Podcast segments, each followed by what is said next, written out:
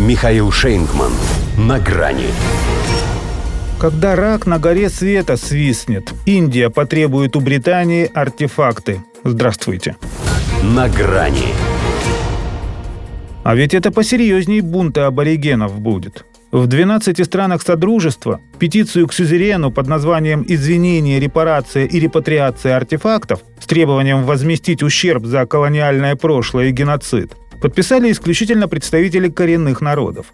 Индия же объявила о реванше по государственному. Более того, как сообщили в ее археологической службе, которая станет наконечником дипломатических усилий по возвращению награбленных Британией реликвий на родину, Нарендра Моди считает эту кампанию приоритетом внешней политики. Она имеет огромное значение для правительства, поскольку обусловлена личной приверженностью премьера. Ее, пусть неофициально, но вслух так и окрестили «час расплаты», чтобы даже в Лондоне поняли, что поигрались и будет. Оксфордский музей уже получил письмо из посольства Индии с призывом отдать бронзового идола, похищенного из храма на юге бывшей колонии. И количество подобных депеш может исчисляться тысячами. Потому что в Нью-Дели тоже увидели, что Карл III, по сравнению с его матушкой, карлик – ну а коль королевская природа так отчаянно на нем отдохнула, то самое время поработать над ошибками его вороватых предков.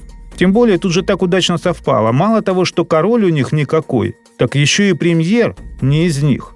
Хотя рассчитывать на Сунака только потому, что индус равносильно тому, что, полагает на название морской свинки, бросить ее в море. Выслушать он, конечно, выслушает, но взывать к нему с зовом родной земли бесполезно всегда может сказать, что у него, у выходца из Пенджаба, и так в руках не только все вывезенные Британией сокровища, но и сама Британия. И она, благодаря ему, уже расплачивается. Ну а чем еще, кроме исторической мести, можно объяснить настойчивость, с которой Сунок подкладывает бывшую метрополию под сарматы с авангардами?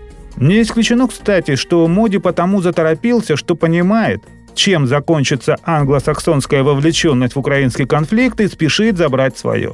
Индия, впрочем, чуть ли не с момента обретения независимости тщетно призывала Лондон иметь совесть. Однако сейчас, по оценкам Телеграф, речь может идти о самом крупном государственном иске, с которым когда-либо сталкивался Альбион. Там один бриллиант Кахинур чего стоит. Хотя известно чего, миллиард долларов. Дороже его в мире нет. Несмотря на то, что, согласно древней легенде, камень проклят. Все его владельцы плохо кончили. Правда, считалось, что на женский пол это не распространяется. Но Елизавета II, хоть и прожила без малого век, а трон-то оставить некому. В ее случае «гора света», так переводится Кахенур с персидского, родила, получается, мышь. Вряд ли 74-летнему Карлу удастся тем самым обмануть судьбу. Какой не есть, а все ж мужчина. Поэтому подумать бы ему над проклятием. А то, может, и не стоит им разбирать декорации для коронации.